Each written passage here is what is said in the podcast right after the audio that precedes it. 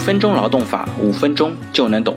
那我们今天来聊一下，提交辞职信之后发现怀孕的，可以撤回或者撤销辞职信吗？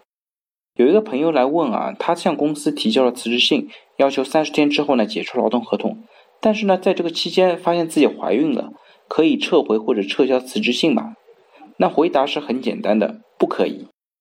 本来我也以为呢，这个问题其实是毫无争议的，也不值得讨论的。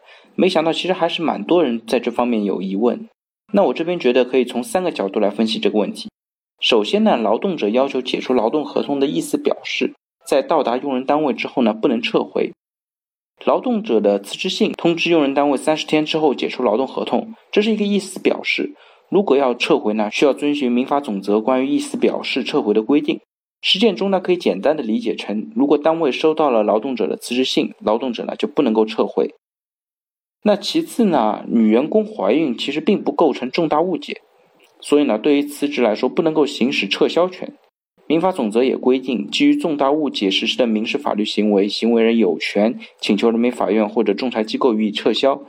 实践当中呢，很多劳动者就这么想啊，哎，我不知道我怀孕了，对我自己的身体状况存在重大误解，所以要求法院撤销我的辞职行为。他们之所以这么说呢，是因为他们对于重大误解这个法律概念存在着重大误解。因为最高人民法院关于执行民法通则若干意见的规定当中有提到，行为人因为对行为的性质、对方当事人标的物的品种、质量、规格和数量等错误认识。使行为的后果和自己的意思相悖，并造成较大损失的，可以认定成重大误解。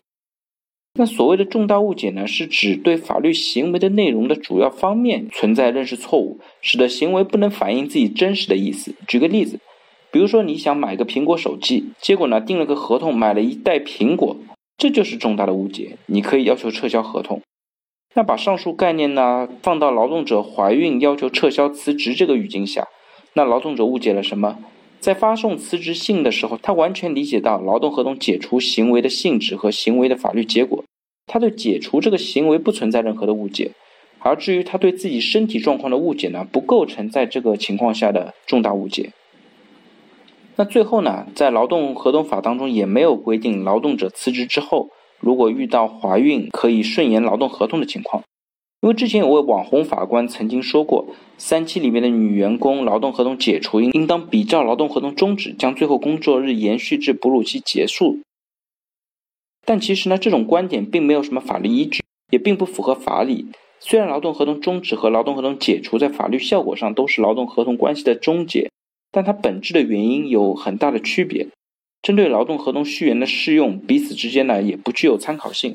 否则呢？如果按照参照适用的原理，可以推出很多荒谬的结论。比如说，因为违反规章制度而解除劳动合同的，它法律效果呢也是劳动关系的终结。难道遇到劳动者怀孕，单位也不能够解除劳动合同？